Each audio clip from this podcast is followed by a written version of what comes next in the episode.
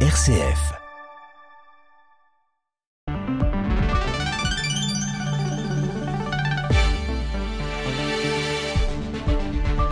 Allez, bonjour Pierruc, bonjour à toutes et à tous. Oui, pour cette actualité en région lyonnaise, jeudi 6 juillet, il est 7h, leur venir en aide, oui.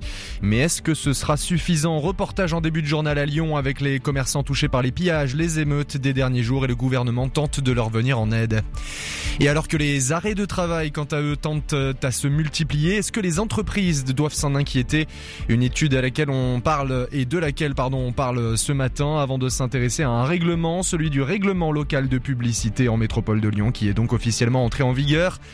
Et une météo avec un ensoleillement retrouvé, mais peut-être pas pour tout le monde, vous l'entendrez. Allez, bon réveil à vous.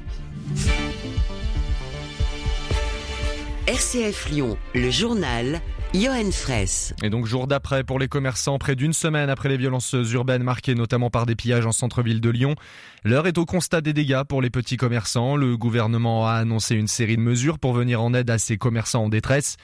Prolongation des soldes jusqu'au 1er août, ouverture le dimanche ou encore annulation des charges sociales et fiscales. Alors ces annonces sont-elles utiles pour des commerçants traumatisés Écoutez Capucine Diez, elle est allée tendre son micro à Lyon dans le deuxième arrondissement. Malgré ces coups de pouce, le traumatisme vécu par les commerçants dans la nuit de vendredi à samedi reste encore fort. José Guimarès est responsable d'un magasin de prêt-à-porter dans la rue de la Charité. Je me suis rendu sur place et j'ai constaté les faits où des individus sont entrés dans ma boutique et m'ont volé pas mal de marchandises. Ma porte était pas en sécurité totalement après ces, ces dégâts. J'ai dû euh, attendre lundi et en trois jours j'ai dormi dans le magasin pour regarder euh, en sécurité ma boutique. Après avoir détruit le bureau de tabac voisin, les casseurs se sont attaqués au laboratoire de photographie de Florence Corot. Elle aussi est encore secouée par les récents événements.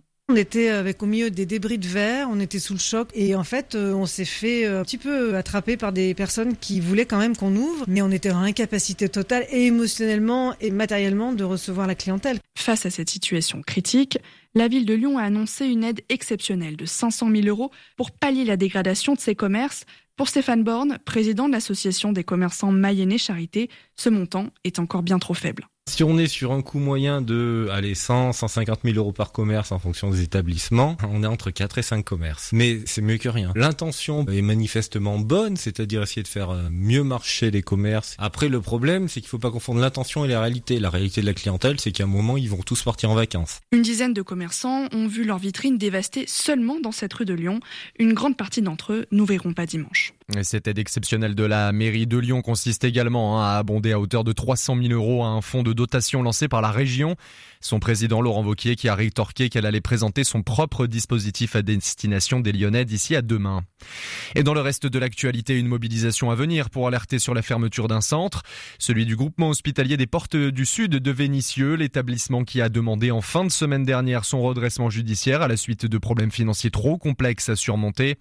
Les syndicats appellent à se mobiliser hein, devant l'ARS, l'agence régionale de santé, pour dénoncer, son le une santé qui n'a pas vocation à être rentable et demande des réponses à la direction pour l'avenir du site et de ses salariés. Mobilisation prévue à 14h tout à l'heure, donc devant l'ARS, c'est dans le 3 arrondissement de Lyon. Et c'est une tendance ici qui se confirme. Les arrêts de travail sont en hausse constante depuis la crise sanitaire. Cela concerne davantage les jeunes salariés et les maladies psychologiques.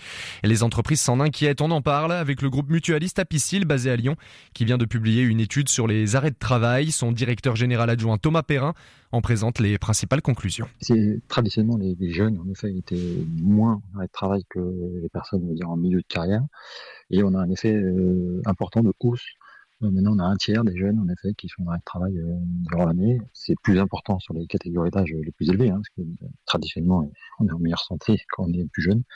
Donc, on a un effet rattrapage qui est assez inédit euh, depuis plusieurs années. Pour rappeler aussi que sur les personnes les plus âgées, hein, plus de 60 ans, la part des gens qui sont en arrêt de travail diminue un petit peu avant la retraite, ce qui peut être expliqué par aussi un certain nombre de personnes sont malheureusement devenues invalides et donc ne sont plus en arrêt de travail, mais ils sont invalides permanent jusqu'au départ en retraite. Euh, Thomas Perrin, donc directeur général adjoint d'Apicil. Et les grosses enseignes qui vous surplombent lors de vos balades hein, sur les quais du Rhône, eh bien c'est bientôt terminé. Il y a quelques jours, la métropole de Lyon a définitivement adopté un nouveau règlement local de la publicité, hein, ce qu'on appelle un RLP. Après un premier vote en 2022, une enquête publique et de nombreux débats, ce nouveau règlement est finalement entré en vigueur. Hein, C'était mardi dernier, le 4 juillet. Mais alors quelles sont les conséquences et qui sont les acteurs concernés? Clara Santon-Japayen nous fait le point sur cette nouvelle mesure. Et oui, fini les publicités à chaque coin de rue, un encadrement est prévu pour les grands dispositifs lumineux en extérieur comme on en voit sur les toitures et dans les rues de Lyon. Il n'y aura plus que des images fixes, plus de vidéos, pas d'enseignes lumineuses ni de publicité sur les bâches de chantier. La métropole veut réduire une publicité qu'elle juge agressive. Aucune affiche publicitaire ne devra dépasser les 4 mètres carrés et les enseignes devront s'éteindre à 23 heures au plus tard. Les enseignes et annonceurs ont deux ans pour s'y adapter et jusqu'à 6 ans en cas de demande spécifique.